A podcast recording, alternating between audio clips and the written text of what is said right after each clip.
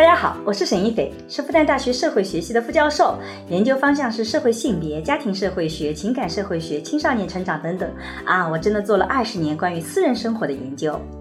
你好，我叫商建刚，我是一名法律从业者，我曾经是一名律师，现在是一名法官，我做法律工作二十年了，很高兴参加今天的节目。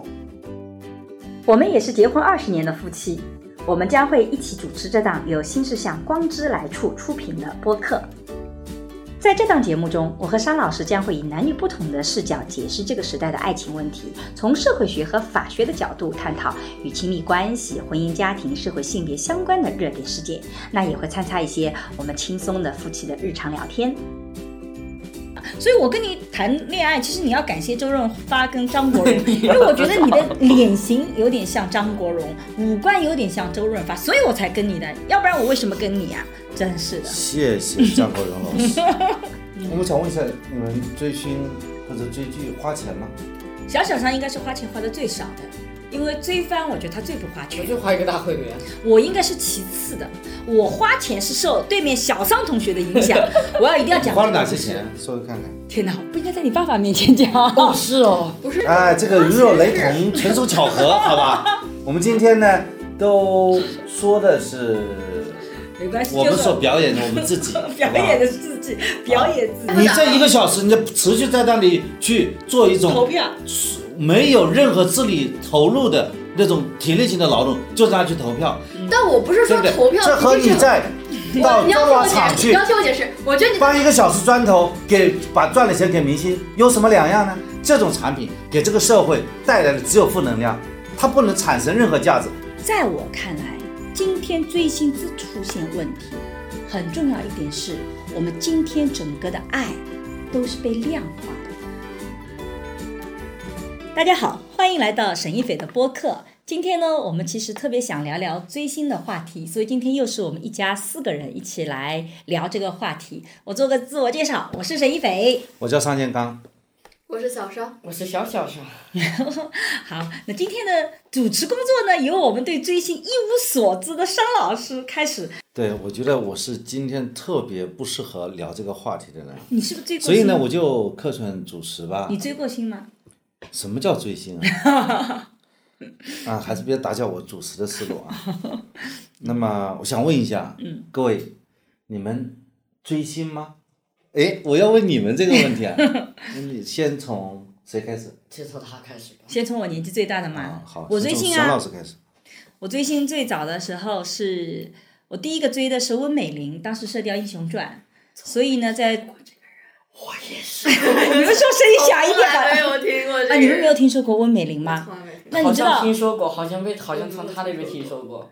你们不知道温美玲吗？是当年这个《射雕英雄传》特别火，扮演黄蓉的那个女演员。我知道那个人的人脸，但我不知道这个。对，那个。然后那是我初中的时候追的，这个非常厉害的。我收齐了他所有的，就是我能市面上看到的所有的贴花纸，而且还专门有本本子，我把他每一张图都放在那里，然后写他的人物肖像。我写了他两百张图的人物肖像，我觉得我的文字能力就是那个时候。什么叫人物肖？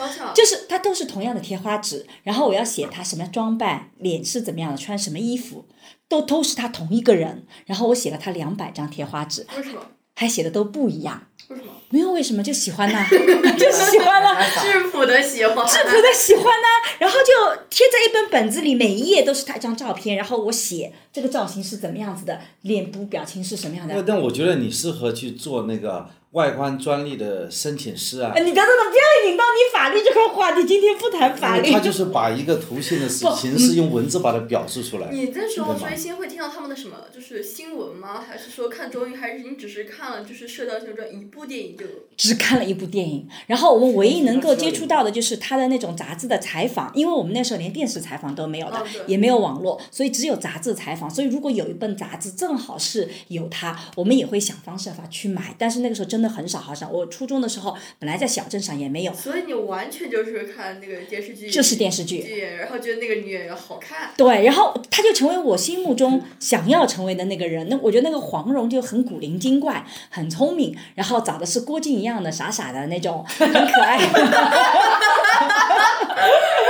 你这个表情谢谢有被针对到，我马 那确实啊。你发的表情，我觉得我们这我觉得就像那个表情表情包一样的。我觉得我们应该做个摄像机那个的，所以我那个时候追星就是就是看了作品，然后很喜欢。就是我那时候就是看了作品，然后对其实温美玲本身是不太了解的，然后就是买各种各样的贴花纸，所以她自杀的时候我还特别伤心，因为她最后是为情自杀的。然后这个，但是这个是我初中时代什么，为情自杀？因为她喜欢那个时候的另外一个演员叫汤镇业，但是呢，她觉得好像汤镇业没那么爱她。其实汤镇业那时候还没劈腿，只是觉得没那么爱她。然后有一天，她跟汤镇业说：“你不回来，我就要怎么怎么样。”然后汤镇业没有回来，然后她就这个开了煤气，所以是个特别惨的故事。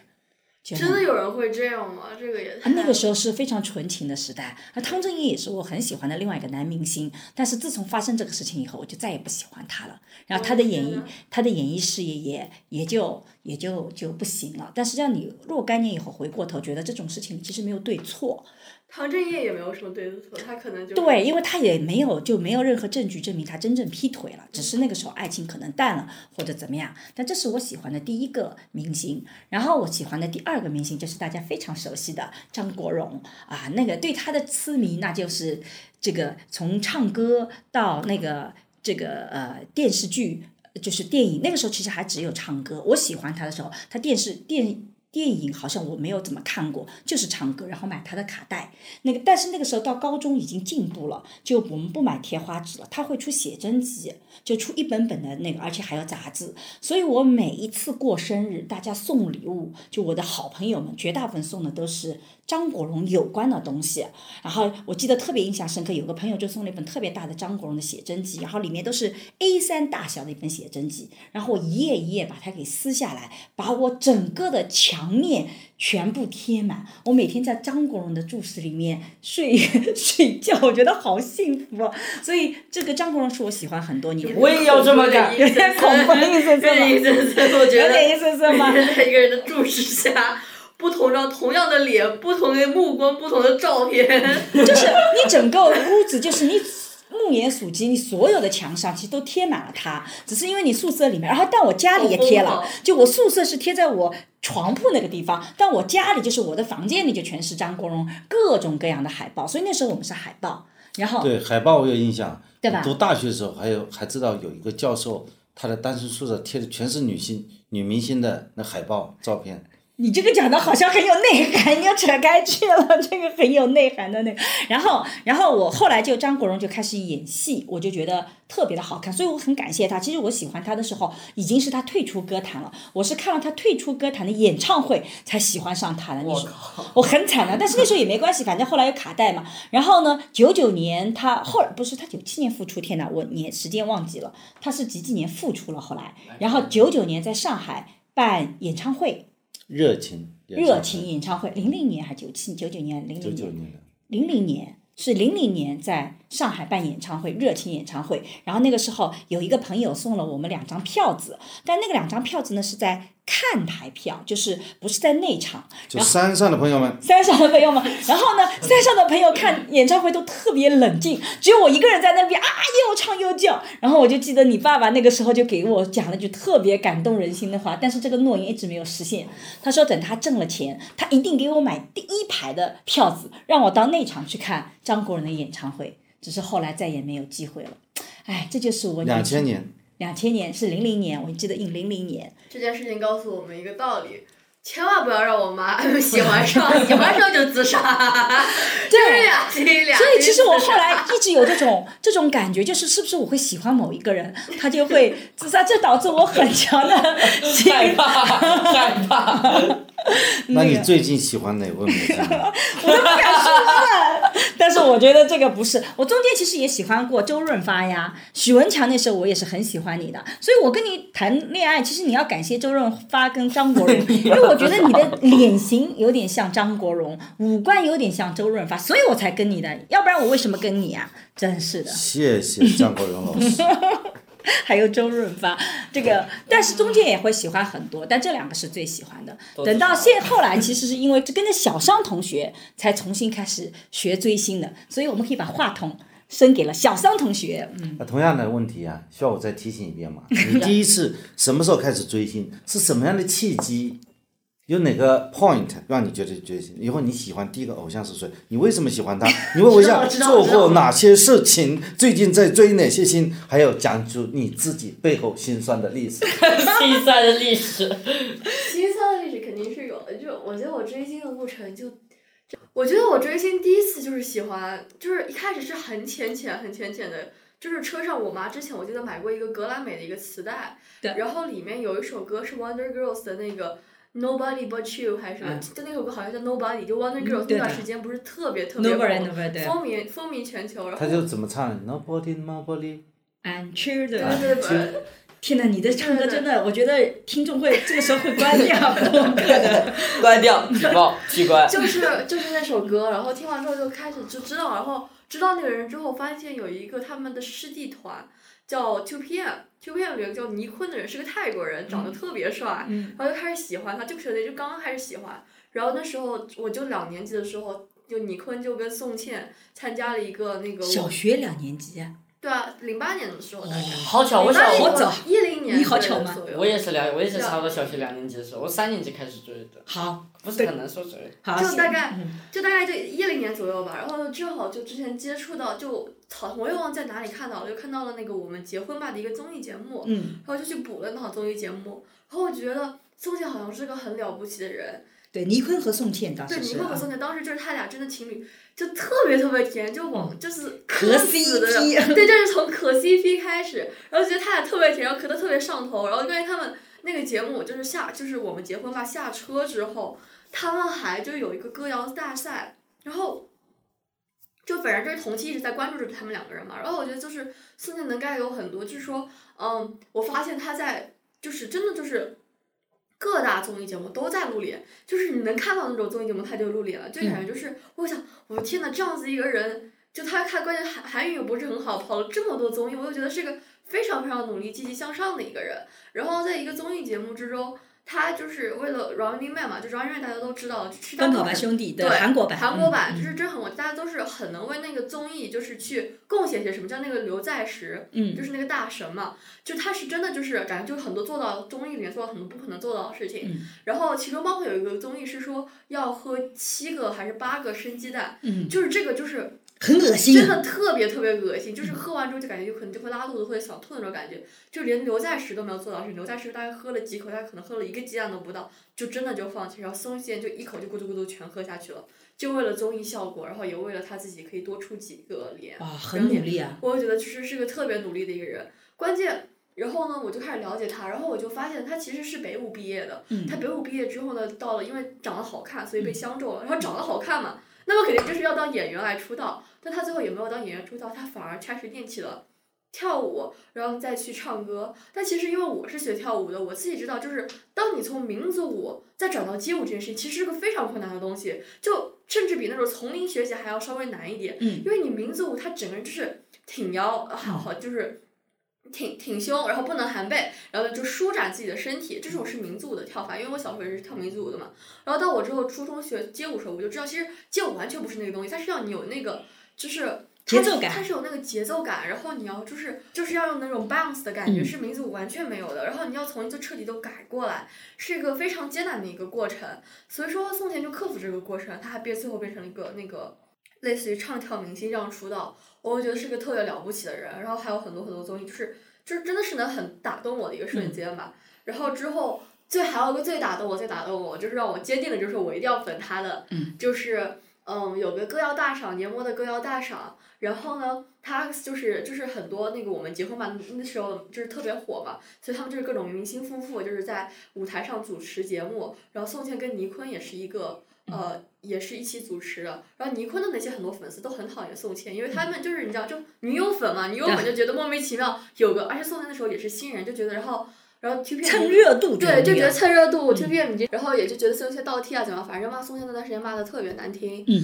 哦，就是那个歌谣大赏嘛，我就发现他俩在一起主持的时时候，他俩在一起主持的时候，就底下有尼坤的粉丝在谩骂宋茜，然后呢，宋茜做的就是一直保持着微笑，等到镜头扫不在他们人的脸上，嗯宋茜就开始默默的就在台上就在那儿抹眼泪，嗯。然后这时候尼坤一点安慰东西都不说，就是他的粉丝在底下骂宋茜，然后宋茜就是真的被骂的很委屈，就觉得就我也很能理解那时候的委屈，就是他真的明明什么都没有做错，这种东西就是经纪公司安排的，然后他就很努力的参加了各种综艺节目，但结果那时间就真的黑粉就还黑挺多的，所以就我就觉得那段时间，我就突然就觉得我的 CP 就破灭了，我又想怎么可以一个男人就是。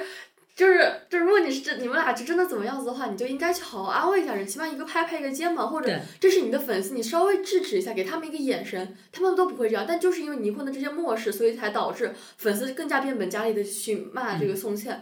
我就觉得这件事情稍微，所以我的那段时间 CP 就类似有点像 BE 了那个瞬间。然后后面因为倪坤也开始跟别人就是那黄梅是千帆，你就是少女时代的那个嗯一个人谈恋爱，然后我还成了那个少女时代的黑粉。但这也就是说话后话说，因为我的我的喜欢的 CP。BE 了啊，这个就很生气，VE 就是掰了，就掰了，就掰了。嗯，对，然后是楼崩塌了吗？塌房。是塌房？哎，塌房了。类似于塌房。对哟，你还蛮先进的。哎呀对可以可以，还知道塌知道房。塌房这个对，是。然后那时候我就觉得宋茜是一个很坚强的人，真的坚信就是她是很坚强的人，然后她每次笑都给我很多的力量，所以就那段时间就开始喜欢她，到现在吧，就是就是就是就是就一直喜欢着，然后之后出国出国留学的时候，就是总有那种很孤独的瞬间，然后我就想着说，就是。嗯，宋茜在那段时间，就是她呃北舞，因为被发掘之后到韩国，也是这样状态。也是这样的状态，她甚至还语言不通，起码我会英语，那时候宋国韩韩语都一点都不知道，然后一个人都不认识，然后就是非常为一个，就那时候就是出道，就是真的是一个非常渺茫的一个梦，就在那儿一直努力着，然后最后成为一个，就甚至成为队长出道。我想宋茜也挺过那段日子，那我应该就是。就是也可以这样子过下去，就不是说只有我一个人在孤独着，因为我知道我喜欢的哪个人也有这样子的日子，然后过去之后就会有好事儿会发生，所以说就真的就是一直陪伴我成长。然后我觉得我也是，就是陪着宋茜成长的那种感觉吧，就是感觉看着她一步步就是这样好起来。对，大概就是。所以你喜欢宋茜喜欢了多少年呢？就真的很久了，就是真的说不上来。所以你的本命应该是宋茜，我本命一定是宋茜，就虽然就一定是宋茜。对，然后但你的墙头很多啊，我墙头真的特别多，就帅哥嘛，就谁不喜欢啊？所以我知道我女婿有好几个。但是我觉得对这种就是男明星就没有那种宋茜那种就是已经感同身受了，嗯就是就像我之前为了宋茜，就是真的就是在大悦城那个地方等了大概四个小时，从就为了可以更加近距离的看到她，然后看也没看到多少，就是就远远的看着她。嗯我觉得我是愿了为为宋茜等的，然后就。但我不会为了我觉得吴亦凡就会等那么久，就是就是宋茜是那种精神支柱一样的东西存在，然后吴亦凡只是因为我很喜欢 hip hop，然后我也很欣赏他的脸，然后他的才华我也欣赏，这种欣赏，但是宋茜就对我来说就是那个本命，就是像精神支柱一样，就他塌房，估计我也整个人就塌了的那种感觉，应该不会塌，不过也。我觉得不会的，我觉得宋茜还是一直很努力的。嗯，这个是你的本命的，对吧？好，下面你呢？你听说也是从两三年级就我啊小小三同学，嗯，我追的应该不叫明星，叫番吧，因为就反正就是反正一个蛮老的一个二次元人了。从那个三年级最开始追这部分应该是《火影忍者》，我记得是我应该追过其他的，但是我忘了。嗯。我印象最深就是追《火影忍者》那段时候。嗯。因为三年级嘛，然后所以说作业也不是很多，然后以前都没事干，天天在那追，然后就比如说那种一天追什么十三集、十集什么的，嗯就反正很干很干。嗯然后嘛，最开始是火影忍者，还是因为一个闲着没事干的同学一定要把我拉入这个坑，嗯就反正就很奇怪。嗯然后嘛，然后嘛就追了一段时间嘛，然后追了，然后嘛还看了什么《海贼王》，我也追过一段时候，但我也觉是得海贼王 但是我追了一段时候就就没怎么追，我好像就追了前几集，然后就不想追了。太慢了，海贼王。多弗拉明戈真的打了几百集，我就在我真的对多弗拉明戈怀恨在心。我就是我真的海海贼王，我看了好久好久好久，然后就打多弗拉明戈。就一个就献果实的人打了几百集，我就觉得看到他怎么还是你，然后我就追我气翻了。就是我真的为了海贼王坚持了好久好久好久，直到多弗拉明戈的出现，气翻。然后你因为呢？火影忍者是一个早就完结的番嘛，还是什么一八年还是一九年就完结的番，对对对，所以说它里面的剧情还是挺紧凑的，然后也不需要等那么长时间，然后嘛。火影永远的神。火影永远的神，好吧。然后嘛，然后后面就是因为某些原因，某些关于学习什么奇奇怪怪的原因，什么学习奇奇怪怪也学习奇奇怪怪的原因，然后来自老父亲的注视已经拥有。然后然后就不追了嘛，然后嘛最近就开始追一些其他的番，什么科技番啊什么的，就基本上都看过一点。嗯。然后嘛，然后最开始是因为我追零二，然后他们零二就是那部那个啊，对是就是我前一阵子向你咨询的那个，对对。我发现这部片子很多人追，有很多明星都在追，所以我那天还向他咨询了。然后然后现在也在追那种《鬼灭之刃》啊什么的，然后。所以我能问你一个隐私的问题吗？啊。你那个那个那个头像就是那个灵儿，对不对？你这是不是个情侣头啊？不是。啊，我还以为你搞了个情侣头，有另外一个人有也有一个这样的头像。多少有点毛病。那是那个没有的，找不到就。嗯，所以他的头像，所以你没有真正追过现实中的明星，你追的都是。二次元永远的神。粉粉嫩嫩，我这都傻了。这个有粉红色的头像是我弟，贼粉。那种软妹头像，那那不软妹啊，那哇，那超级软妹，在我印象中就是那种可可爱的那种，喜欢穿那种洛丽塔或者是种。但不是的，灵儿不是的，灵儿可强，还挺残暴，嗯，强势的。嗯。你在这个看呃这个叫什么？番剧。番剧就是漫画。你在看漫画的过程当中啊。有没有什么哪个虚拟人物特别鼓励你呢？或者说有些什么有趣的事儿？纳鲁头。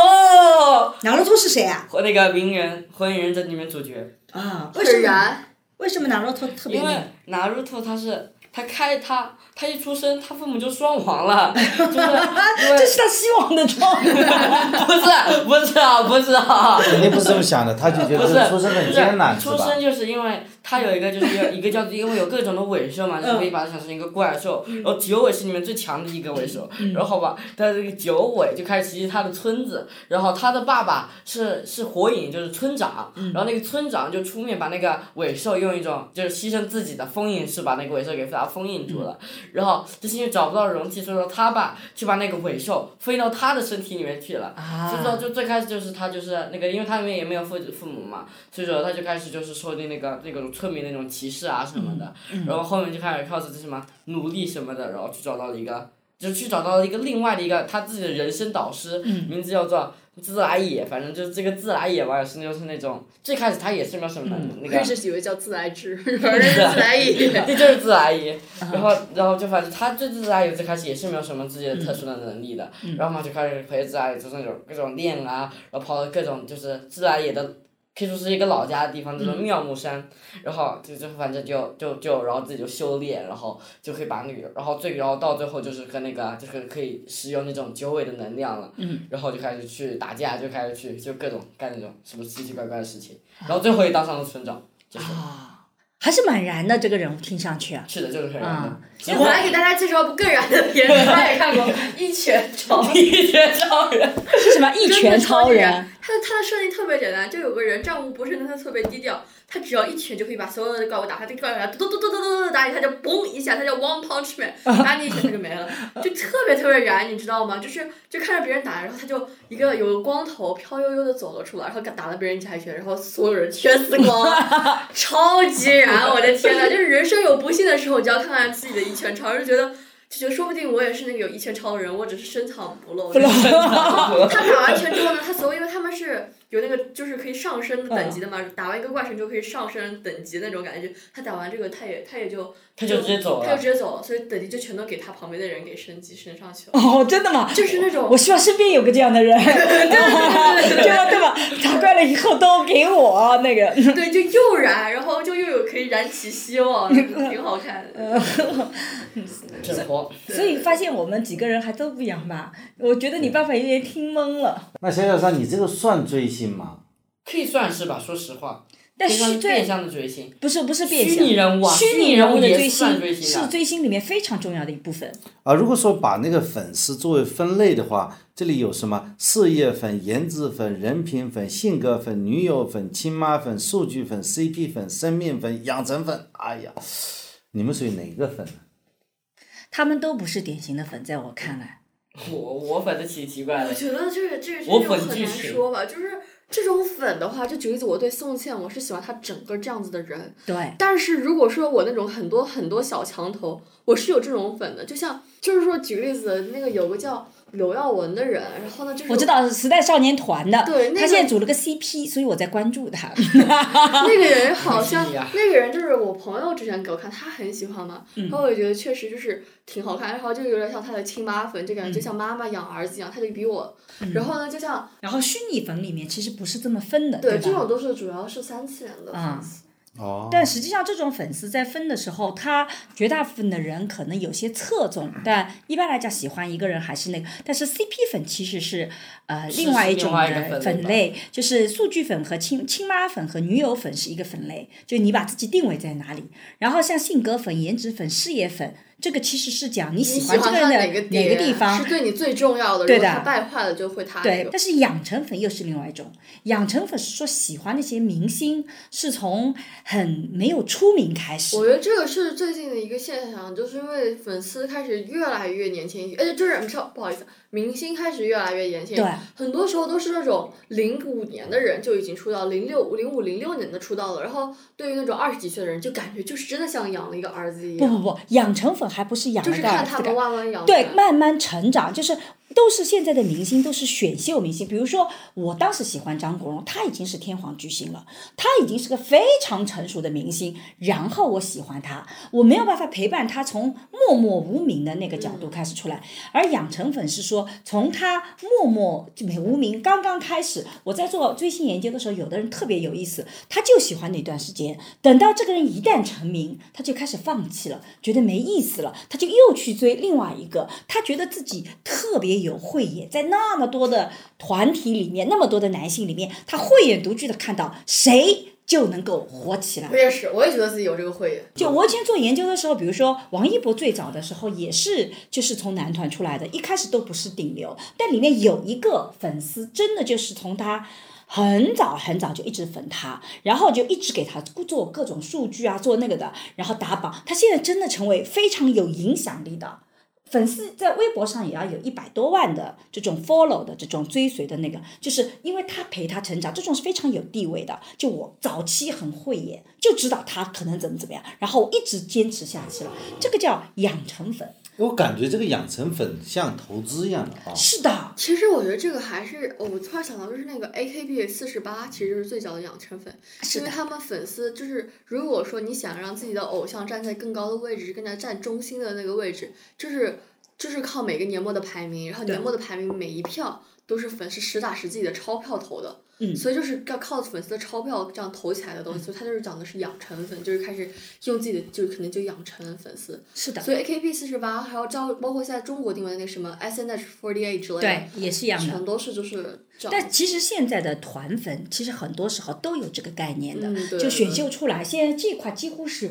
成为非常主流的，所以那个养成的概念其实现在是泛化的。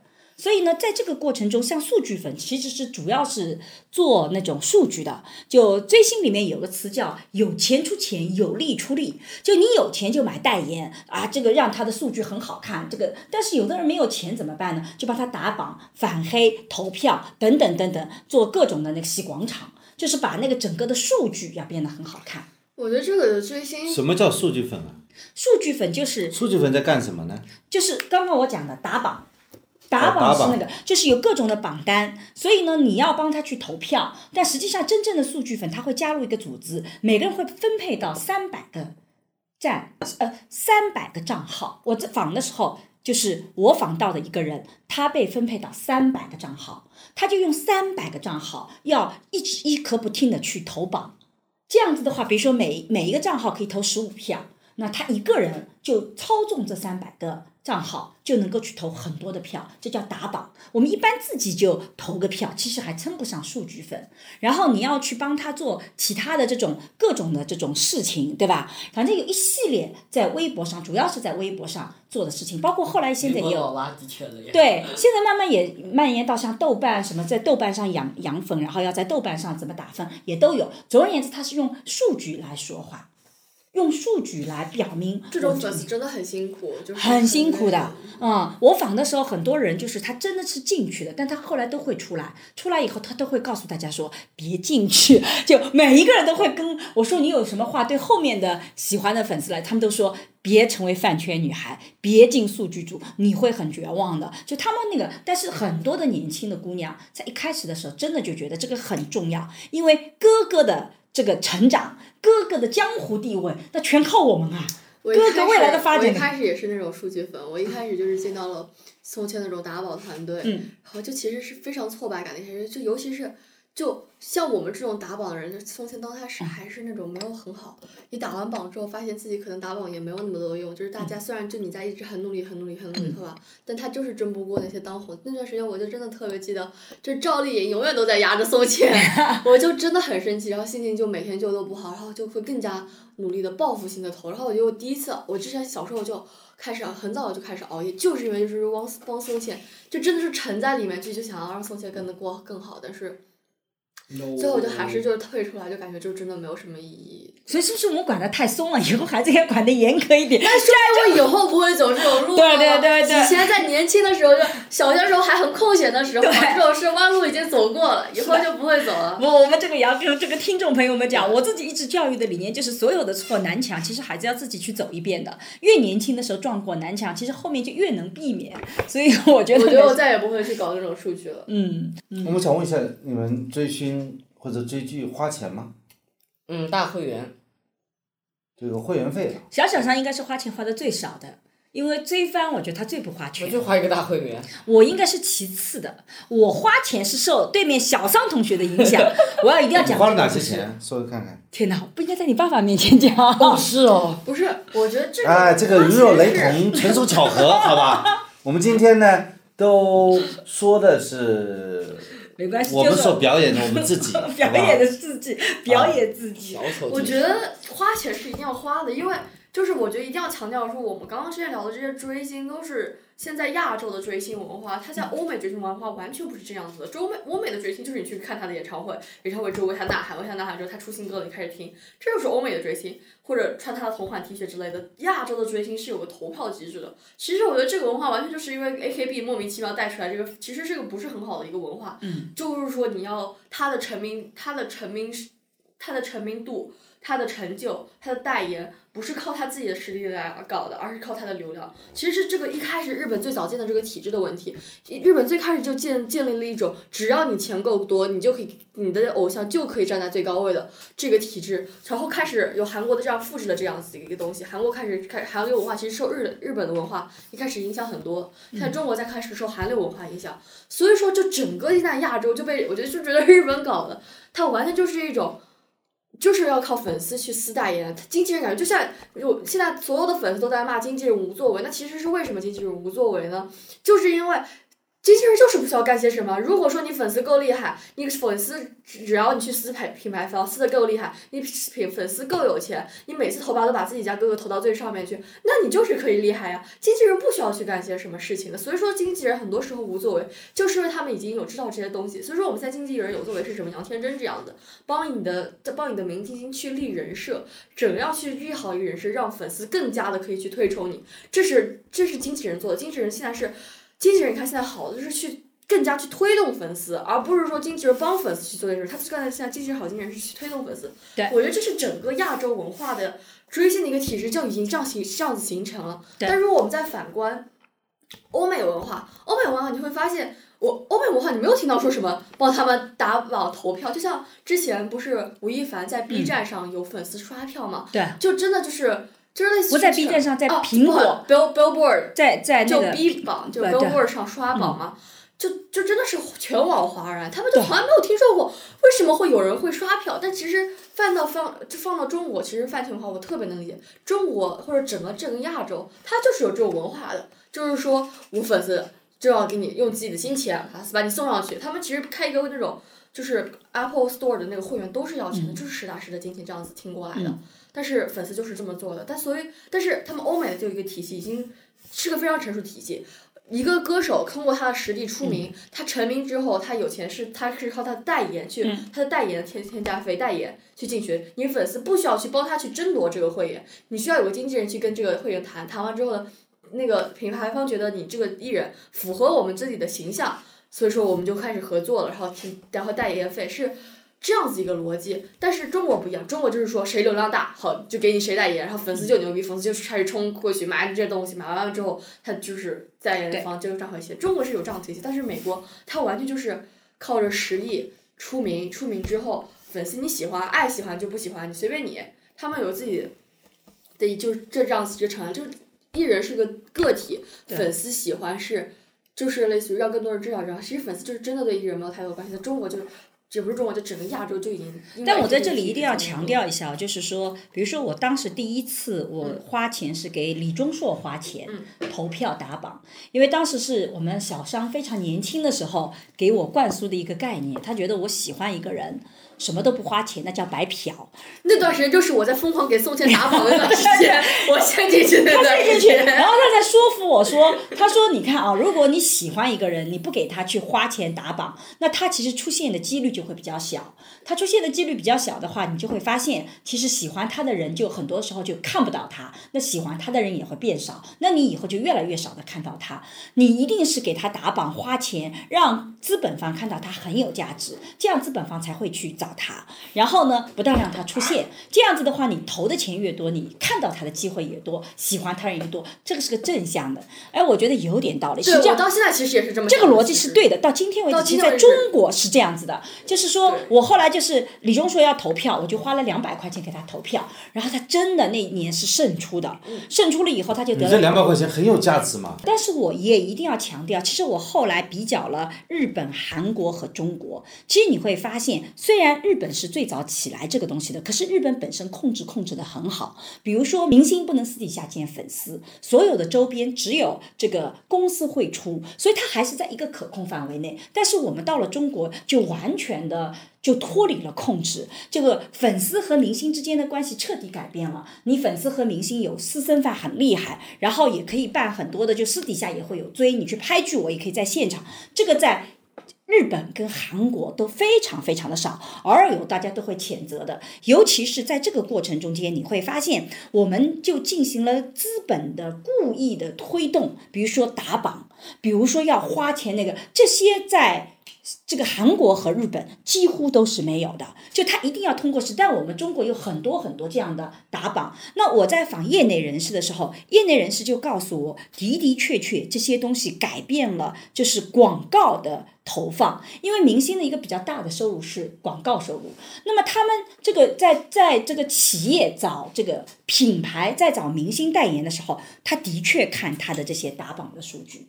他也的确看这个这个人的氪金能力，他粉丝的氪金能力是怎么样子的？他也看他可能上热搜的情况，所以这些东西他都是看的。只是榜呢，很多时候大家越来越发现这个不靠谱。这个几年就今年开始，我们越来越发现这些打榜不靠谱，这个背后都是有很多运作在里面的。所以说，中国最后也会走向像日本和韩国一样的，我觉得是我会相信，就是说他慢慢慢慢对的，就是渐渐成熟起来这个体系。对，但是呢，如果你跟外国的品牌和国内的品牌来讲哦，就我在问业内的时候，他说外国的品牌来寻找明星，其实不是那么在乎这个人是不是流量的，他最在乎的是你这个明星是不是跟我品牌的调性相吻合。这是最重要的。比如说，你可能流量今年特别大，但是你刚刚起来，你是个非常年轻的明星。可是我是个老牌的品牌，所以我可能在选择品牌，我在选择明星方面，我可能选择的可能是一个更为这个呃要有成熟气质的人。但是国内很多品牌不是的，国内品牌就是谁火马上找谁，而且现在的品牌都签约不再像以前签一年，签三个月，你很可能就火三个月。对吧？李现当时就是签三个月，你会发现夸现男友出来，三个月以后你就不太能看得到他了。他哗啦他一下来，我立马就换人。所以国内的这种品牌资本的急功近利，也加速了这种粉丝文化本身的这种趋之若鹜。所以为什么有那么多的打榜氪金？它其实形成了一个资本的链条，对吧？所以到底是为爱发电？还是割韭菜，其实是一条线上。你从正反两个面，从这个粉丝角度讲，就是为爱发电。我就是喜欢明星，我就喜欢我这个爱豆啊。这个哥哥如果没有我，他就出不来。这个逻辑正向通的，所以我要为爱发电。但是资本用了你的爱，就是在割你韭菜。知道这个逻辑，大家都跳不出来，然后我就不断的让你卷进去。这个是其实现在的一种现状。我听到以后啊。我倒是觉得这是一个蛮严肃的话题啊，应该说，比方因为你喜欢某一个粉丝，他给你安排这个工作，那么对这个成年人来讲，他是要人家去做，首先他可能是免费的，是吧？甚至还要你自费的，因为一个成年人要求一个未成年人去做这些劳动，这应该这可以。称之为法律上的劳动，那么很可能就是会有一个法律风险的。嗯，这强迫未成年人劳动啊，这个强迫先打个引号啊，很可能你是自愿的。你刚才讲为爱发电，对于他来讲，他就利用了你对这个偶像的一种崇拜，实际上在思想上也进行了一定程度的控制。是这个控制不是百分之百的控制，但是在思想上是有一定的控制。嗯，那么这是这是一个问题。第二个，你刚才讲的就是说，呃，打榜也好，我听下来呢，好像就是说，可以一个人投很多票，可以反复投票，可以重复投票，可以付费投票。那么这就和我们所谓的榜单的这个公正性是受到影响的。对，就说任何一个投票机制，它必须是建立在公正的基础之上。那么所有的这个这个数所谓这种数据粉，它通过一种资本的力量来改变了这个数据的呃这个榜单的结果，这里面也会存在一个不正当竞争的问题啊。嗯，就是一种行为的不正当竞争的问题。还有就是说，我们想就是我们的明星啊，他和这个粉丝之间的关系，我听了你们刚才的讲和，也会在想啊，明星对粉丝的影响力的问题，嗯，这就会干扰这个粉丝的这个正常的选择的问题啊，会影响到他的正常选择能力，对他的判断能力是有影响。这个时候，我们我们从法律的公正的角度来讲，反而要对这些明星以及明星的经纪团队提出更高的要求，他们要就是要引导，让他们的消费者，也就是他们的粉丝，要要做帮助他们做出正确的选择。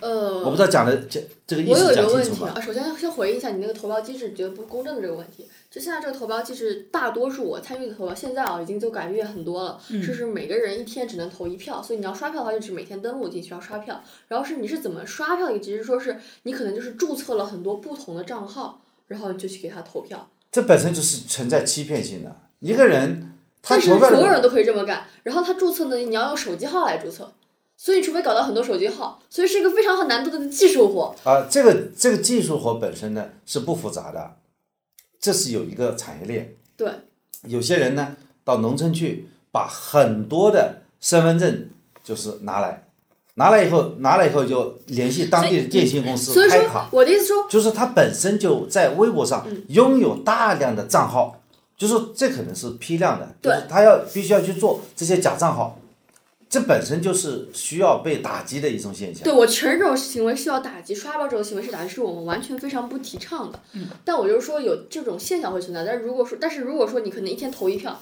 他可能有些是每隔十五分钟可以投票。然后就推回归回回回应一下你第一个问题，我其实没有太听懂，就是说什么呃饭圈会对粉丝进行一些控制和强迫。其实我没有太听懂这个事情。就举如举个例子，我我在那时候我可能初中生，我是没有办法接触到那个什么你说的什么农村收集过来那么多一个信息的，但是我也很想为，我非常非常迫切的想为偶像能多做点是什么。虽然我知道我是个初中生，我没有那么多钱，我就想拖一拖，就从投票开始。那我进了这个粉丝圈，他们其实不是给我安排任务，是我自己去认领，就是说我想这个打头活动，他没有说强迫你说，如果你成为粉丝，你一定要去加入这个打头活动，你不加入就不是粉丝了啊，没有这种东西，完全是出于纯自愿。自己渴望加入能做些什么来进去的，所以我觉得就说好像不太存在说你说的第一个的问题。哎，你讲对的，就是我非常同意你这个心态啊，就是说从粉丝来讲，这就是纯自愿，百分之百的啊，是很纯的，对不对？但实际上，我们要不是从那个呃当事人的角度来讲，从明星、经纪团队和粉丝角度，而是要从一个上帝视角的角度来看这个问题。我觉得，我觉得听到现在，其实你会觉得追星是件不好的事情。我没说追星不好的事情，我说在追星过程当中，粉丝实施了这样一种行为，比方说他连续一小时，所以有什么不好吗？这当然不好，这影响这未成年人身体健康。连续学习一小时，他难道不他能够获得了 获得了知识上的积累？对，所以他连续投票一小时，他获得什么？他他连续投，他没有必要就，他是影响他的身体。有必要。其实这个就是很多家长的一个问题，就是我们从成年人的角度讲，我们觉得你连续看一个小时的书籍，我觉得你是有收获的。身体倍儿棒。然后呢，你也不会影响，甚至你的视力也不会影响。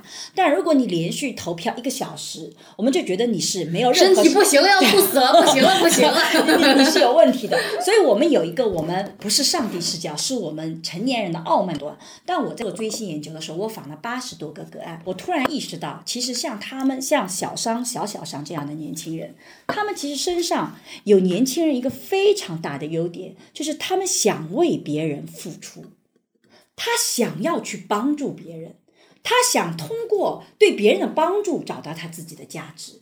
这一个小时，其实他爱的表现，就像他愿意给我们父母做饭是一样的。这完全不同的性质啊！对，投票，而且这完全是不同我而的性质。且我觉得告诉你，他为父母做顿饭是他显孝心，他不是说帮父母在那里擦脚，明白吗？这个度在这里，这也是尽孝心，这有一个程度的问题但是。不是对吧我要我觉得你这完全是不同的个对吧？你这。一个小时，你持续在那里去做一种票，没有任何智力投入的那种体力型的劳动，就是他去投票，但我不是说投票这和你在 到你要听我解释，华厂去你要听我解释。我觉得你搬一个小时砖头给把赚的钱给明星有什么两样呢？我们不是经常会小学有那种抄写作业吗？嗯你觉得抄写作业有什么意义呢？抄写作业也是不会任何增加我任何神经。我抄一遍我就记住，我就是记不住，我要背，我就是一定是那种就是就是背开始读。这个是两码。事儿，那你那你这是两码事这一个是义务教育当中本身要改进的问题。所以说，所以听我说，如果说我一个小时在做抄写作业，我跟你说我做不下去，就抄一个非常没有智力的活，我做不下去的。但如果说我在边投票，我跟十五分钟做投票，我只要右左手去点一点，点个投票键，我做右手还能继续我认为就应该禁止有这种情况产生，就是说明星那就不应你觉得这样，那你觉该设置得有这，样有什么不好呢？你觉得你就告诉我，如果这样是用这样因为这种方式就是明星奴役了他的粉丝。我怎我觉得你我觉得你没有听明白，我觉得你没有听明白我觉得你没有听明白小三的逻辑。小三的逻辑是说，其实他在人生里面有经常会做一小时特别无聊的事情，我觉得每个人的人生里都一定毫无价。值。然后比如说抄作业，其实对他来讲，这个对他没有任何帮助。他想告诉你的是，那个投票行为在你眼里是一个枯燥的搬砖，它只有坏处没有好处。但它的主体性告诉你，它里面感受到了乐趣，感受到了价值，感受到了自我存在的意义。我在为另外一个人做事情，我在对他向他付出。所以我的追问是说，我没有说追星好。不是这个意思，而是我在追问的是说，很多的父母都觉得追星不好，可是你我们有没有想过，其实年轻人，尤其是青少年，他有那个诉求。我跟你谈的是两回事。我认为，我觉得他没有实现自我首价先，值。我不反对孩子追星啊哦，没有说很多父母反对孩子追星，我不反对孩子追星。嗯，我反对是明星创立的这个投票机制。这个机制不是不是，首先这个机制不是明星创立的，明星也讨厌这个机制，对。因为这些钱进不到明星，你要首先要知道，我们投票这些钱不是收到明星口袋里面的，明星收不到这些钱，如果不是明星做的，就是创立这个投票机制的人是要严厉打击的，确实。明白？这个我就是说，爸爸也会在通过你这个聊天，会付付出我现实努力去打击这样一种不正当的一种行为，不允许他创造出这样一种社会产品。这种产品给这个社会带来的只有负能量，它不能产生任何价值。首先，他欺诈，对不对？他一个人可以用不同的账号可以投票，这是一种欺诈行为，对不对？第二，他在勒索未成年人的劳动，对吧？我觉得不存在勒索，对不？这点我不第反三反，这点有点反对。那你说第三点，啊，第三，他也不能够给给社会，就是说这个产品本身给我们的明星，给这个消费者制造竞争，但是不价值提没有进进步的。我觉得我爸的想法应该是说，明星应该引导粉丝，对吧？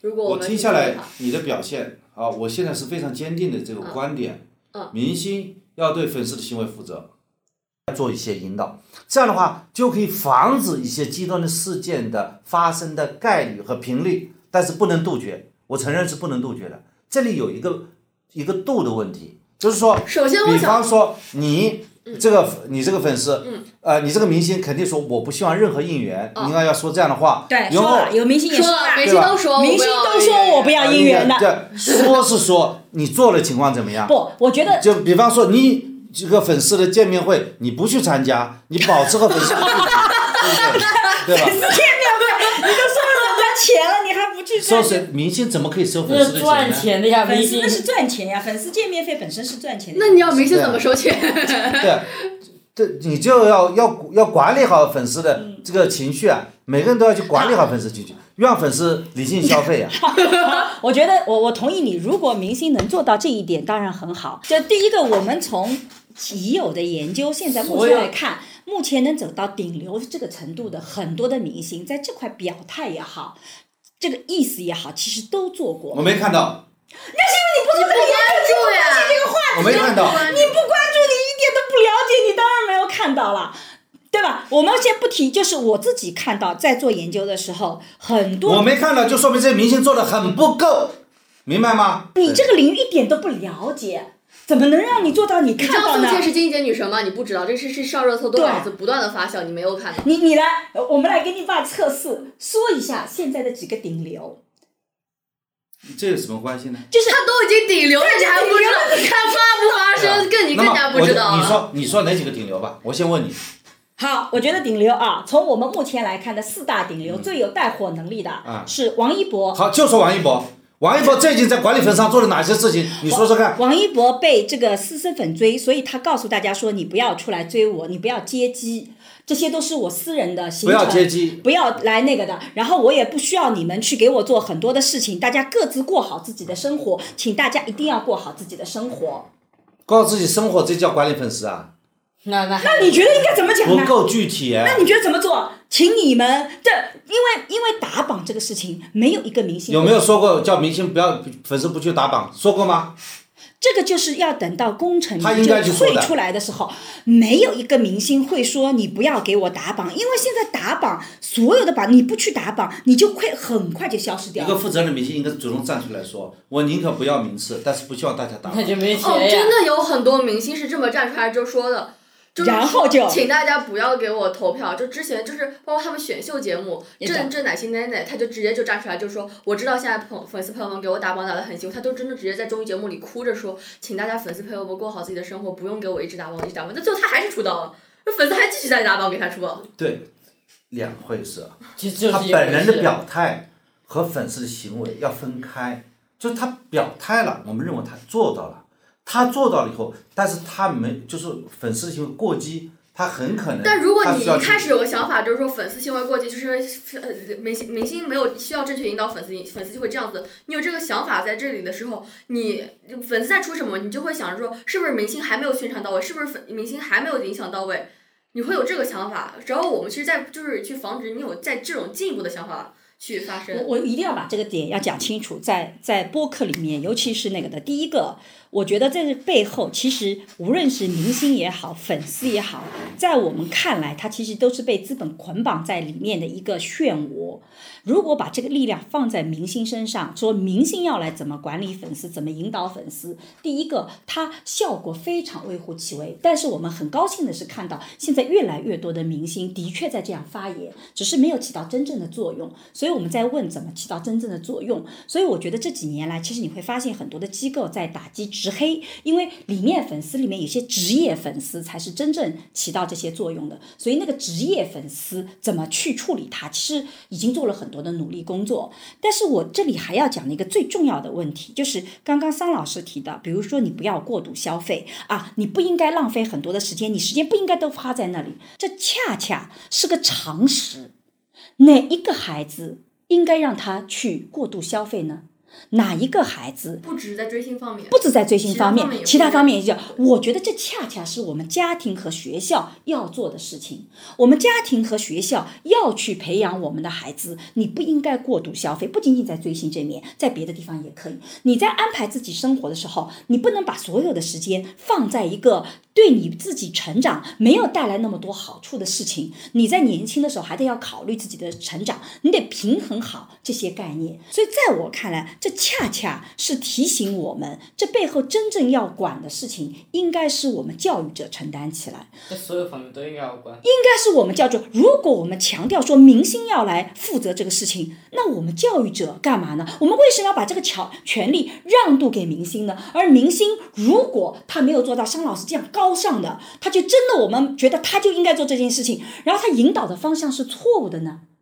那是不是问题会更大？所以在这个过程中间，我觉得很重要点是我们得理清楚每个人的边界在哪里。我非常同意桑老师说，明星要做更好的表率。实际上，现在很多明星也的确在做，但里面还有一个问题，就比如说明星做的解释，不见得大家是接受的。明星做的引导也不见得是大家接受的，但你说了，只要他做就好了。但实际上现在这个领情况里面，绝大部分的明星从来没有说过，请你帮我打榜，从来没有说过这些要求你做什么，也尽可能说大家要过好自己的生活。这几乎是每一个顶流明星都在告诫的。所以我觉得回过头来，我完全同意你，我们真正要打击的，一定要把那个打击的点打得很精准。接下来隐隐约约的，我的感觉呢，我觉得。呃，需要把这个问题啊，这个板子要打在谁身上呢？要打在这个饭圈，就是这个粉丝的组织者身上。粉丝追星应该是一个自发的行为，自觉的行为，就说也是一种非经济型的行为，就是停留在个人喜好上。所以你觉得追星不能安利吗？就比如说我喜欢张国荣，我也强迫别人去听张国荣的歌。所以追星只是一个，你觉得追星只是一个一定是要在小范围个人行为，要在这个地方不能有粉头。不能有这种有组织的这个后援会。我来跟你说几个我知道现在粉头，现在有一次送件粉头，粉头第一个有个叫什么香菜园园长，因为我们送件粉头叫香菜，他就是去负责去剪辑宋茜的那些视频。宋茜之前有很多很多视频，你在 B 站上会看到很多那种很燃的那种宋宋茜绝美镜头，把它剪在一起，配上一首很好听的歌，然后去剪在一起，你觉得这是有问题的吗？你不要一件一件一件一件的撕裂，很多的行为组织起来，整体来看。综合来看，全面来看，一件一件的个好像都没错。这里一个度就是一个叫一个叫自发的行为，一个叫有组织的行为。自发都是自发的，全是自发的。而且你有一个假设说，你在影响一定的人，而在持续的影响行为，他就从自发的行为变成一个有组织的行为。那精神里头是不是不应该存在？不应该存在。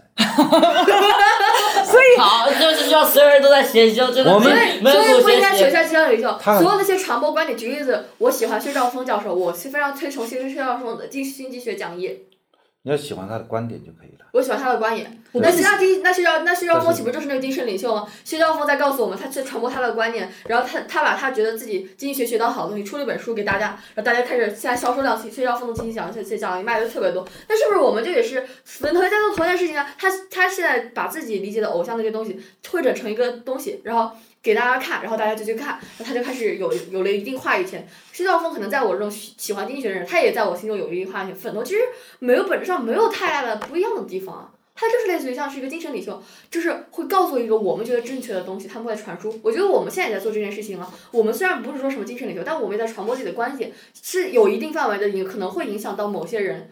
如果说你觉得这件，如果正一不能使自己的影自己的想法去影响这些这些人的话，我觉得我们现在做这个播客也没有任何的意义。没有，这个不一样的。我觉得小三讲的好。不要绝对化，就说如果你把谁当你精神领袖，这已经过了，这已经这已经就是违反政治正确。我我这个只是说，是说他是只是我的部分的精神领袖，我不会只喜欢一个门头 或者怎么怎么怎么样，他只是会在帮助我某一方面。举例子，我。就是我需要安利别人，就说哎，宋茜多好看，我就可能会用我这个粉红的剪子视频，我就给他们看。所以他他在会在。你对你的行为你是自发的行为啊，对这个粉头行为他是有组织的行为。粉头哪里他他就自己剪了个视频啊，他剪了视频他剪的好了，他不断自己剪，他不断自己他剪这剪他自己厉害。如果我会剪视频剪的很漂亮，我也会不断去自发去剪这个东西。他不仅是剪视频，他还做了很多其他的事。没有啊，粉头就是专攻专术业有专攻的，我跟你讲，粉头。就是，我就觉得你都不了解这件事情，然后你就一直在评判，然后去开勾勾扣扣一个高帽子，然后说什么你作为一个从上帝的一个视角去看，是个很奇怪的事情，因为你根本就不是上帝，你根本就不了了解他是在干些什么。我现在就实打实的告诉你，粉头会在干些什么，这只是一个剪视频的粉头，还有一些就是专门就是出那种很很好看照片的照片。直接问你，谁去组织粉丝去接机呢？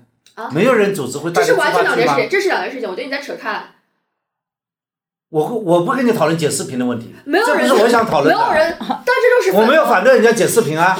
那是。你不是在你剪视频就剪视频啊，没问题啊。但你不是在粉头吗？你是在讨论粉头吗？是还是否？我我关心谁去谁去让粉丝去要打榜一千个呢？没有人，没有人啊，没有人，没有，就是你看不到那个组织者，这是核心，你看不到组织者。我就知道他。谁发布这个新闻？啊？国家。就是 媒体啊，就发布了呀，就我看到的呀，在后援会里看到的呀。就有组织的行为就叫职业粉丝，就专门的直职黑，这个是跟我们今天谈的粉丝完全两回事儿对。因为职业粉丝他是根本不是喜欢这个人，哦他今天喜欢这个人是表现的很喜欢，对但是他一旦这个人热度过了，他就立马去喜欢另外一个人我觉。得那个完全就算不上粉丝，那个不是粉丝不是在我们今天讨论的范围之内。我们今天谈的是比较纯粹的，像我小桑、小小桑这样子，我们就就是喜欢那个，就喜欢那个人，我们应该怎么做？想我的想法就是说，就感觉你们一直说现在，所以现在要做了些什么？我的想法一直，就可能也是受西方的经济学影响比较深刻吧。就是我觉得就不需要做些什么，就是等到你看日本体系也开始渐渐就变建成，日本现在有个完善体系，韩国也开始渐渐建成，中国也会发展到有一步会渐渐建成。不是说我们去打资本，我们打不掉资本，这或者说是我们打什么或者说是我们去说服偶像，们，说没什么用，我觉得就让时间渐渐去冲淡它吧。我觉得我们要做的只是给自己的孩子就是留下一个心，或者说就是可能去更加科普到这件事情。所以我觉得很容易要科普的点就是说。打头刷背这件事情是个非常错误的一件事情。其实很多人是没有接受到，就就像你之前表达的观点，很多青少年是不知道打头其实是件错误的事情的。他们觉得我为粉丝做，我能做更多事情，但其实他们没有意识到，他们是有个法律的错误性在的，他们没有意识到这件事情。所以这才是我觉得我们是应该宣传的。至于我们这个应该去严惩什么的，我就觉得这是是靠时间渐渐的过，然后体制会渐渐会搞起来的。我觉得我自己在努力做的事情是说，怎么能做到既让青少年保持对这种外面世界的热爱，而他不只热爱自己，也不只热爱家人，因为明星是他遇到的那个陌生人。我们现在我自己做十六、十七岁，从十二岁开始，比如说从。这个小小三的年纪，一直到小三的年纪，他们这段人生里面，我们绝大部分的父母是不允许他们谈恋爱的，他们不能去跟陌生人。你们俩为什么笑？嗯，怎么说呢？啊，为为什么笑？没有没有，就就呃，这个就是说，其实是不允许你跟陌生人之间去表达爱的。但是这个年龄段又的的确确对外部世界很有好奇心，他们希望有爱和被爱的感觉。所以在追星里面，经常有什么爱是双向的，就是比如说呃，明星也能够有的时候你在打榜的时候看得到感谢啊，他就觉得我被得到认可，然后我也希望去表达我的爱。我觉得这种东西是要保护的，就让他们对外部世界有这种爱，有一个出口。我觉得这个特别特别重要。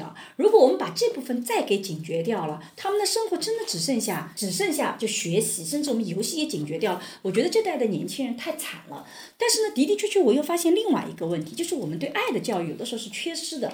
我在追星里看到大量的问题，我都不认为是他追星出现的，恰恰是在日常生活中，我们怎么去教育孩子，他靠追星弥补了缺失的那些东西。对，我觉得他其实，在追星里面，就像我做的研究里面，他们很多人会投入进去，然后突然会意识到这其实不对的，就是会有这样一个过程。所以我觉得追星这个过程有点像是他们在这个跟陌生人建立亲密关系的中间的一个历程。那么有的时候它会造成不可逆转的过这个一些后果。那我们能做什么？就是我觉得我们要一定要跟青少年讲，或者是说跟年轻人，不仅仅是青少年，就你那个爱一旦走到量化那个逻辑里面，你就要很小心，它违背了爱本身的这个原则。爱本身是希望我爱你，是因为你过得更好，我过得更好，我自己要过得很好，这才是个双向的真正好的爱。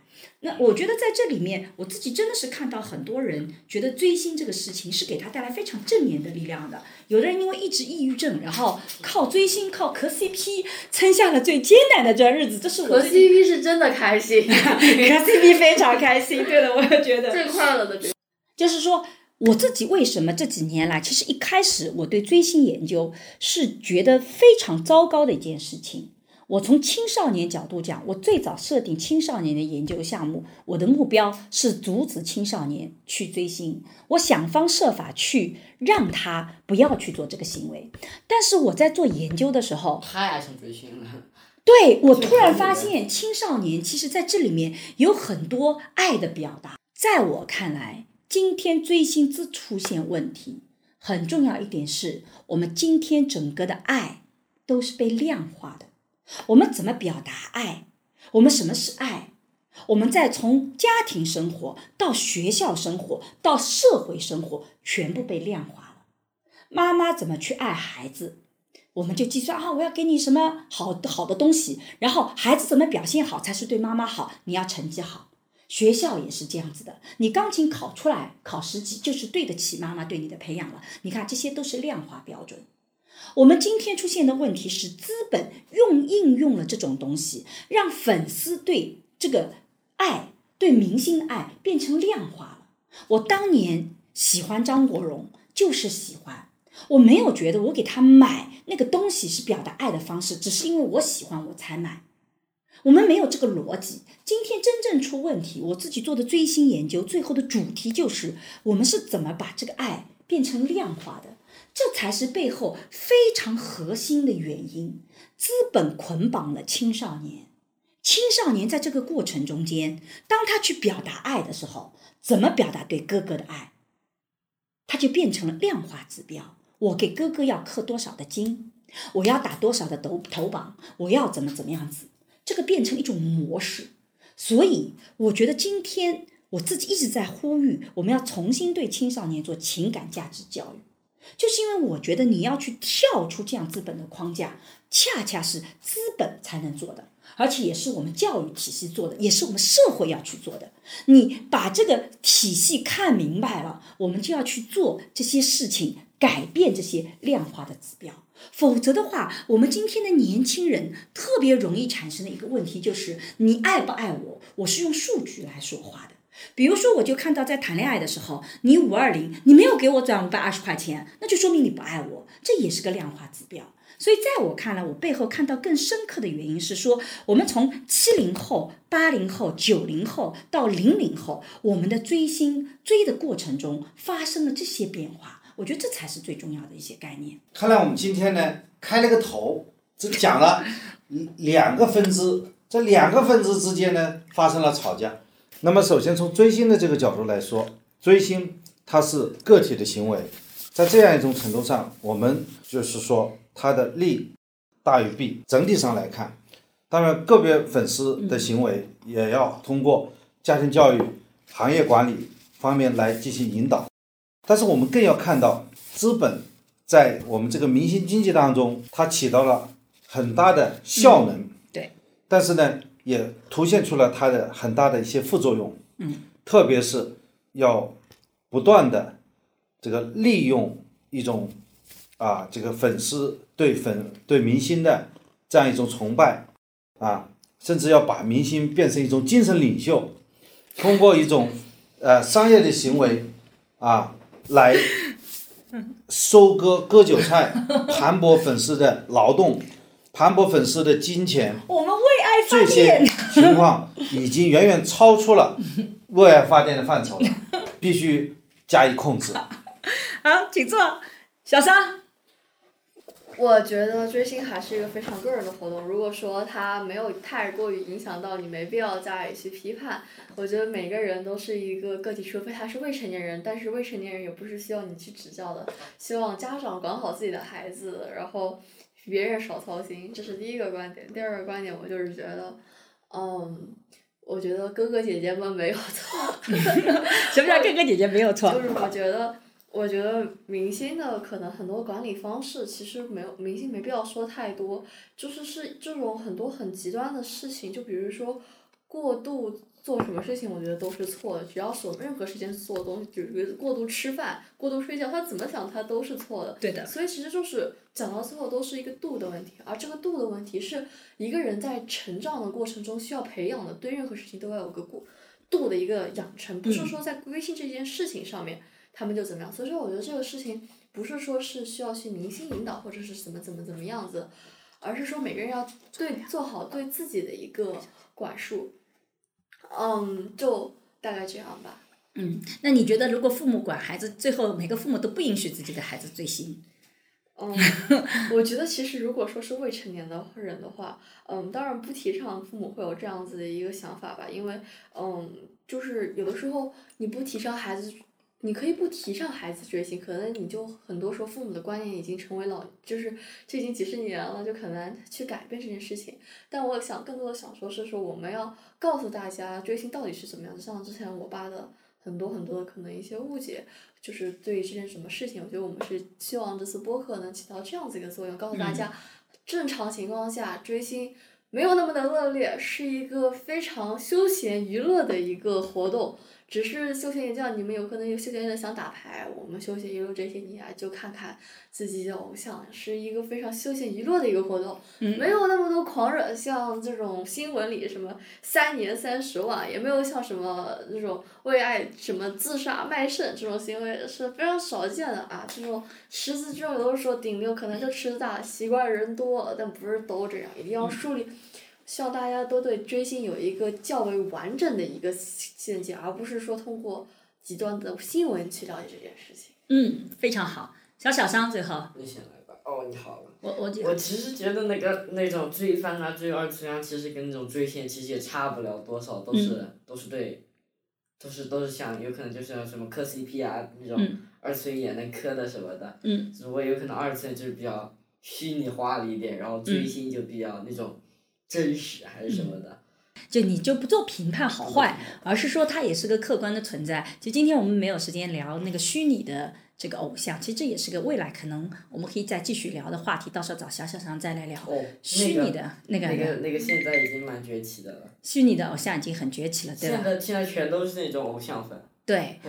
是的，我们今天没有时间，以后我们找小小上再聊聊偶像的这个虚拟偶像的话题。那今天我们的播客就到这里。其实我们是直播了一场家庭的。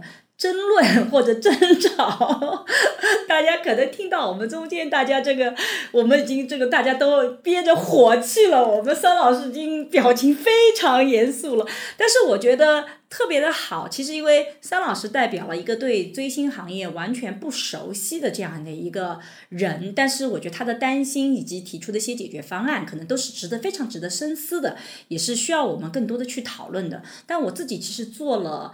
嗯，蛮久的追星研究也快两年了，就一年多，快两年了。就从一九年开始做，其实我发现它比我想象的更为复杂，它背后所牵扯的这些问题，呃，让我看到了这个未来可能我们更多需要关注的整个经济的转型，然后在整个文化生活的建构，包括青少年教育方面这些一系列的问题。那我自己也希望能够尽快的把这些东西更好的梳理出来，能更好的有逻辑的。呈现，我们今天这个其实是一个嗯抛砖引玉吧，特别希望在评论里也能听到你的不同的声音。你觉得哪一块是你的困惑的点？哪一块是你自己很想继续探讨的？我们做这次播客，我自己的目的是希望能把真实的粉丝的情况跟大家来分享。我觉得其实每一件事情都有它好的一面跟不好的一面，重要的是我们能够去看到里面具体的这些真实的情况，但是。我们并没有一个结论，说到底怎么做才是对未来更好的。这也希望听到这个各位你在这个听的时候，你会有什么样想法？也非常希望有业内人士，如果对这一块有更深的研究的，也希望能够啊跟我联系，把一些你的信息分享给我，也来帮助我把未来把这个研究也做得更好。好，那今天的播客就到这里，大家再见，再见，拜拜，拜拜。感谢大家的收听。最近呢，我和新事项合作了一门新课，是讲授社会学的爱情思维课，希望能帮你对爱情提供结构性的观察。如果你喜欢更深入的、更加系统的社会学思维去看待亲密关系，欢迎你在微信里搜索公众号“光之来处”，关注后加入学习。是万物皆有裂痕，那是光之来处的光之来处。如果你需要咨询跟亲密关系相关的问题，也可以在“光之来处”公众号回复“知识星球”或者“资讯”，我会来回答你的困惑。爱情是勇敢者的游戏，祝你敢于用理性去建构和相信亲密关系。